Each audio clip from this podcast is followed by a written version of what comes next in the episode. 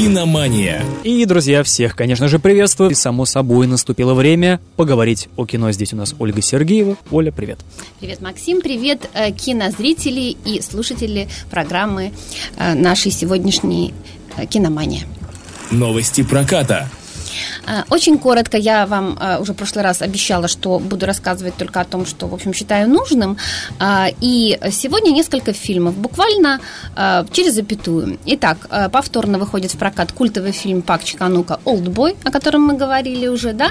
И здесь у нас, конечно, очень трогательная, э, душераздирающая история, да, э, о Десу, который 15 лет, как граф Монте-Кристо, просидел в комнате без окон по чьей-то злой воли, и что потом из этого получилось, а, абсолютно вошедшая во все, а, я не знаю, там киноаналы, а, битва с этими молотками, да, да, которая да, снята... конечно, это безумная просто сцена. Да, безумная сцена, снята одним, в общем-то, кадром, да, и э, на большом экране с замечательным звуком, с оцифровкой э, еще дополнительной, которая прошла вот недавно специально для того, чтобы вы посмотрели посмотрели этот фильм а, в совершенно замечательном качестве, а, вы сможете это сделать, наверное, в ваших городах.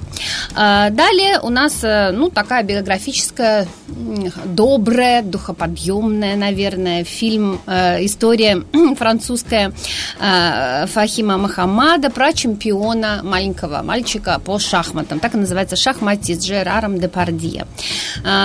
Другой фильм – это знаменитая, помните, такая была Э, не знаю, несколько фильмов уже вышло на эту тему. Э, фильм Майкла Бэя э, про плохих парней, там, где Уилл Смит, там они стреляют, бегают. Вот был такой боевик. Очень, кстати, популярный. И прошло уже куча времени, 17 лет, если не ошибаюсь. Уилл Смит уже далеко не такой бодрый, но тем не менее он снова здесь. Ну так теперь же научились омолаживать в кадре. Да, да, да. Ну, я не знаю, омолаживали здесь его или нет, но здесь уже у нас «Плохие парни навсегда», так и называется новый боевик, поэтому кто э, любит вот такие вещи и еще раз на своих, так сказать, любимых актеров посмотреть с юмором, э, с какими-то замечательными перестрелками, погонями, то э, вот на «Плохие парни навсегда» надо бы сходить.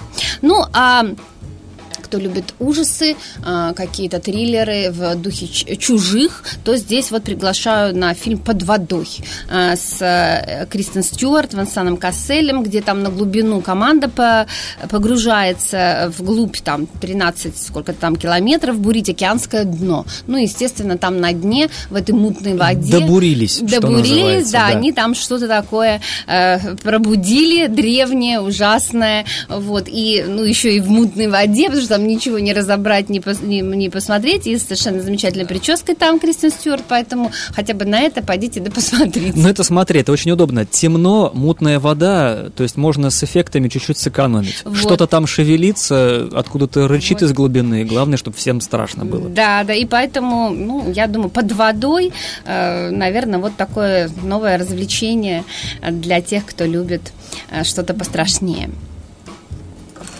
Фильм недели. Э, сегодня у нас несколько фильмов недели. Ну, во-первых, события последние у нас э, на территории нашей страны, а именно смена, так сказать, всего киноруководства.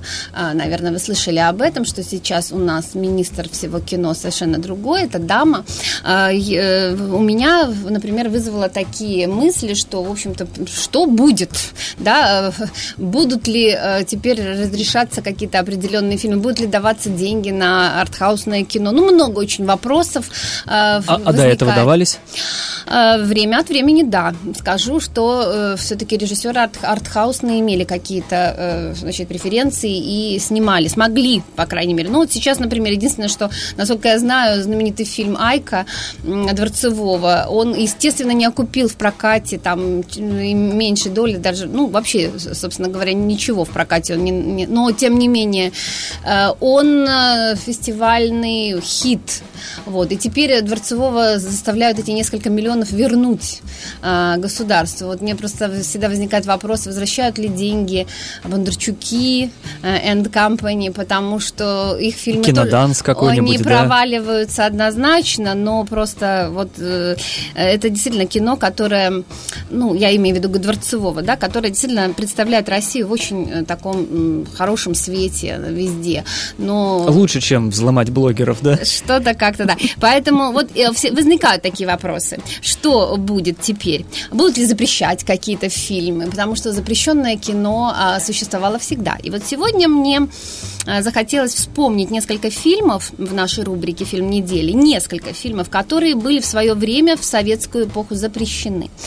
Конечно, что касаемо западных фильмов, то их запрещали огромное количество, просто они не выходили на наши экраны и все. Ну Да, они Да. где-то на границе останавливались и в Их страну не просто- попадали. Да, я уже начну даже с э, нашего любимого Диснея, который вообще не попал на наши экраны, ни Золушки, ни Спящие красавицы. Это вообще об этом не знал наш зритель. А у нас абсолютно. свои были, свои. Вот и У нас именно. были свои, да. Тоже неплохие. Ну, окей, пусть они неплохие, но дети, дети тогда могли бы посмотреть бы все. Окей, но тем не менее, вот э, отечественные фильмы очень многие уходили на полку. Началось это давно, э, но давайте вспомним Сергея Эйзенштейна, который первого Ивана Грозного-то снял, и все там замечательно было, да, тем более он был, сам горел идеями, да, э, социалистическими, прогрессивными, но потом, в общем-то, его мировоззрение стало несколько меняться, и отношение к нему стало меняться, да, и со стороны власти. И вот, э, наконец, когда он снимает второго Ивана Грозного, вторую часть, да, э, то Именно вторая часть вызвала очень много вопросов э, у вождя. Э, В то время это был Сталин. И, собственно говоря, картину тут же, ее даже практически не показывали, ее тут же снимают. И можно сказать, что вообще из-за этого фильма, по сути дела, жизнь его не такой длинной была я бы так сказала, да, что он, в общем-то, очень сильно переживал вообще за все это, и это здорово укоротило, конечно, годы его жизни. А, Вот любопытно, с каким, э, вообще с каким э, формулировкой, с какой э, вообще был снят фильм. Вот послушай, как интересно. В сентябре 46 года Центральный комитет ВКПБ объяснил причины запрета кинокартины. Режиссер Эйзенштейн э, во второй серии фильма «Иван Грозный» обнаружил невежество в изображении исторических фактов, э, представив э, э, прогрессивное войско опричников Ивана Грозного в виде шайки э, дегенератов наподобие американского куклус-клана. А Ивана Грозного, человека с сильной волей и характером, а слабохарактерным и безвольным, чем-то вроде Гамлета. Ну, слушай, Оль, я, конечно, ну, Вот понимаю, да, вроде бы искусство, творец, он так видит, и понятно, что да, сейчас принято там э, ругать у нас всякое советское, но тем не менее, знаешь, э, допустим, вот э, в фильме «Викинг» князь Владимир, если не ошибаюсь, который валяется там в известной вот этой всей субстанции под воздействием кое-чего до этого, ну, не знаю, настоящий Владимир так вот валялся или нет. Может быть, э, действительно где-то стоит придерживаться каких-нибудь там исторических документов. Ну ладно, там до Владимира очень далеко, там с летописями проблема какая-то, но Иван Грозный ну, поближе будет, во всяком случае, больше источников. Может быть, может, действительно это была вот та самая а, борьба за некую подлинность и историзм в кинематографе, которого теперь как бы не хватает, и многие возмущаются, особенно вот историки, когда смотрят какие-то исторические фильмы или псевдоисторические, и просто хватаются за голову и не понимают, как вы смогли в одном сценарии смешать вот просто какие-то разные компоненты. А, не соглашусь, а, Максим. Дело в том, что а, искусство не является отображением каких-то э, исторических деталей в полной мере. Искусство несет какой-то определенный посыл, идею прежде всего. И, как правило, а, мы обращаемся к прошлому для того, чтобы сказать о настоящем, а, но иносказательно, да. Поэтому, скажем так, все, что здесь использует художник, а, какие-то средства, и если он что-то, э, значит, где-то как-то не досмотрел исторически и так далее, а здесь нужно смотреть прежде всего на идею произведения. И очень часто это бывает метафора какая-то очень большая. Например, Ивана Грозного, да, э, параллели с правлением Сталина. Конечно, всего. конечно, да. То И- есть э, опричнина это вот некий ближний круг и определенные там Конечно. структуры силовые, а Да. Иван Грозный Я- это как бы Сталин. Да, и основная эта причина была именно в этом, и люди-то не глупые заметили это. Но все, причем во всех слоях, да, в том числе и, э, сказать, в приближении э, самого вождя. Э, но э, за, э, тему закрыть именно неточностями историческими и наброситься, э, значит, на э, режиссера в том, что он, значит, там погоны не так, э, значит, да, раскрасил э, персонажем, это действительно, э, при, это принятый вообще, э, ну, во всем мире, наверное, не только здесь, э, прием. Поэтому как, и за этим, за всем теряется вообще идея. Когда нападают на какие-то мелкие детали, ты начинаешь, э, теряется да, у зрителя и у э, всех обсуждающих, э, рассеивается внимание, и ты уже основную суть э, не ухватываешь, да, то, что в произведении, о чем вообще это произведение было. Поэтому, э, значит, все фильмы, снятые на историческую тему, они сняты почему-то и для чего-то. Э, нужно прежде всего вот это вот, мне кажется, брать во внимание. Ну, а что касается остальных фильмов, они тоже были, в общем-то, именно на исторические темы. Ну, например, почему был закрыт фильм «Комиссар» режиссера Александра Аскольдова? Единственный фильм, который он снял, э, и э, после которого диких гонений он вообще, э, так сказать, по преследованию были, по сути дела. Он был признан профессионально непригоден, этот режиссер, да, исключили его из партии, значит, лишили возможности работать вообще по профессии. Это единственный фильм, который он снял. Замечательная картина, на самом деле, 67 -го года. Аскольдов здесь рассказывает нам о женщине, героине, комиссаре Красной Армии Клавдии Вавиловой за потрясающем исполнении Ноны Мордюковой. Это такая громбаба с, значит, в кожаной куртке, с револьвером, да, она, понятно. Я там, прям представляю да, Мордюкову, Мордюкова, это она, сильно, да. в папахе такой, да, и, в общем, она очень крута, но случается как-то что-то очень женское, да, она э, вдруг, э, скажем так, э, осознает, что ждет ребенка, да, и вот здесь э, ее оставляет отряд, она должна остаться в деревне, куда ее, ее, в общем-то, расселяют к какому-то э, ну, неблагополучному такому еврею, э, который э, в исполнении Ролана Быкова, тоже потрясающим абсолютно, да. И здесь вот этот вот еврей, Ефим, его семья, каким образом она контактирует с ней, и вообще вся история превращается в человеческую драму. Здесь нет никаких-то лозунгов. Вообще, да, название комиссар, по идее, мы должны там, так сказать, да, героическое какое-то ну, прям вот, прошлое. получается заявлено вот самая настоящая дуга характера. Вот да, это. Как да. изменится человек, такой вот жесткий, волевой, да. прям бескомпромиссный. И э, получилось, что ну ничего, в общем-то, ни о Красной Армии, ни о подвигах, да, э, но зато история о человеческих отношениях, о любви, о детях, о семье, а еще и евреи тут. Ну, в общем, в общем, это все. Этот фильм сразу закрыть и запретить.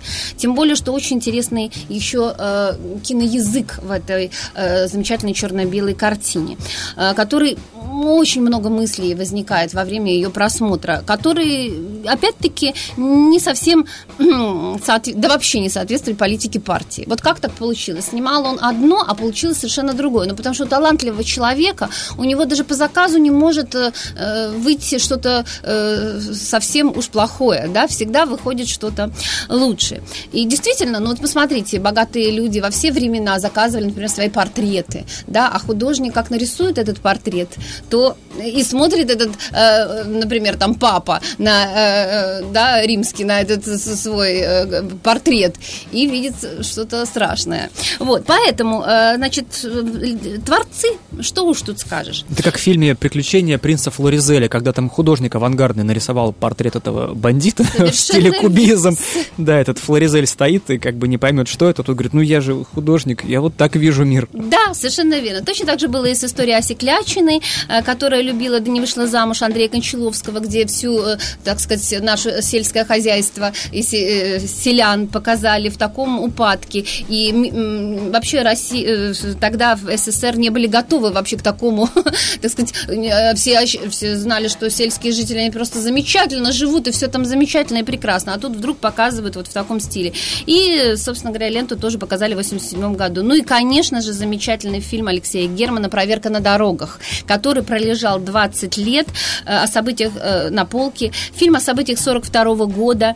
Э, значит, то человека, который совершил предательство, ему дали шанс, чтобы он искупил это, так сказать, своей, ну, по сути дела, жизнью. Но вы смотрите этот фильм, я э, не буду рассказывать. Здесь обвиняли, ну, спрашивали у самого Германа, за что ваш фильм положили на полку. Он говорил, ну, буквально за все. Э, за все. И за Ролана Быкова, и за абстрактный гуманизм, и жалость к людям, и показ, значит, партизанов непритязательных в таком виде, да, и так далее. В общем, все это было, опять-таки, э, значит, шло в разрез с представлениями партии, ну, то есть с иллюзиями, да, которые были э, о войне, опять же. Поэтому запрещенных, так сказать, фильмов было много, но очень хорошо, что они рано или поздно все вышли все равно, и люди все равно массово посмотрели эти фильмы, и на больших экранах посмотрели, пусть это даже э, только в 80-х годах. И посмотрели, что что там было запрещенного, ну что там можно было запрещать, да. Вот это вот э, очень здорово. Э, хуже, когда э, фильмы э, уте, э, бывают утеряны. И вот как, например, э, тот же комиссар, его с трудом удалось самому режиссеру спасти э, единственную копию, а вообще комиссара собирались сжечь, и вообще, чтобы его никто не видел, этот фильм, представляешь? Вместе с режиссером. Да, почти что. И поэтому он очень э, э, под страхом там каких-то, ну, я не знаю, там чуть ли не уголовной ответственности вынес этот фильм из архива и сохранил единственную копию. Ну, бывает же такое. Поэтому э, давайте относиться к запрещенному тоже всегда, ну, если не видел, ну, что ж уж говорить, давайте посмотрим от начала до конца, а потом уже будем судить. Поэтому э, не, не, безусловно, есть какие-то вещи, которые, может быть, действительно не стоят того, чтобы э, это показывать, потому что, ну, низкохудожественная какая-то вещь. Но все равно э, дайте воз, возможность всем судить. В общем, да, я вот тоже продолжу твои слова. Да. За адекватность восприятия и историзм. То есть, как бы, не стоит, я думаю, судить какую-то эпоху Конечно. давнюю с точки зрения современного человека. Тогда было все иначе. Там средневековье, советский период и так далее. То есть это стоит учитывать, мне кажется. Конечно, да. И смотреть кино. Смотреть, смотреть, а потом уже судить об этом, а не с чужого мнения.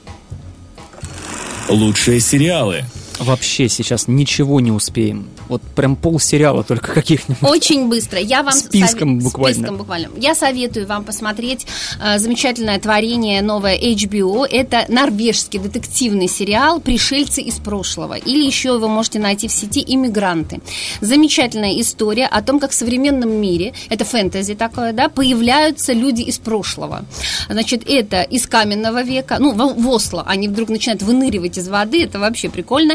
Э, из эпохи викингов выныривают люди и из позднего 19 века. И вот они все, их как-то нужно принимать. То есть, по сути дела, это мигранты, да, причем в огромном количестве они все. Очень напоминает одну из серий Южного парка. Там были да. такие мигранты только из будущего. Вот, а очень здесь забавно. из прошлого, и очень напоминает еще Карнивал Роу. Там тоже, в общем-то, очень много, правда, там э, эльфы, да, э, нашествие эльфов. И вот они, значит, населяют Осло и должны жить как-то и коммуницировать с людьми, которые современные люди, собственно говоря. И вот одна из э, таких э, представителей викингов, э, значит, э, девушка-викинг, она скрывает, что она воин была, а воинам нельзя поступать нам на поли- в полицейскую службу в наше время. Дева щита. Тем более, да. Но она это скрывает и, в общем-то, поступает, в общем-то, служить в полицию. Там э, ей дают напарника такого тоже проблемного, там Э, товарища. И вот вдвоем они должны расследовать э, де, э, очень интересное дело по э, значит, исчезновению и убийству девушек, э, опять-таки вот этих мигранток из прошлого, которые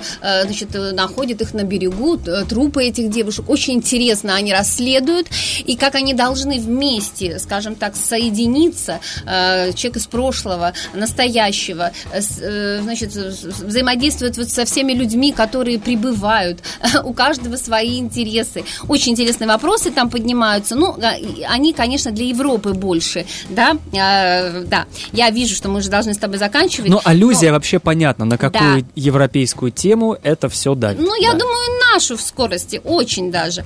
И о политкорректности, и о рьяно верующих, которые вообще э, готовы вершить правосудие, так сказать, горящим крестом. И, конечно, вот э, реакция вот на всех, на всю вот эту, э, на весь прогресс, который, да, у нас там есть лудиты, которые, например, разбивают компьютеры и все остальное. Очень здорово придумано. Всем рекомендую и смотреть хорошее кино и становиться лучше. Оля, тебе огромное спасибо. Ольга Сергеева была здесь у нас и будет в следующую пятницу, надеемся. Пока-пока.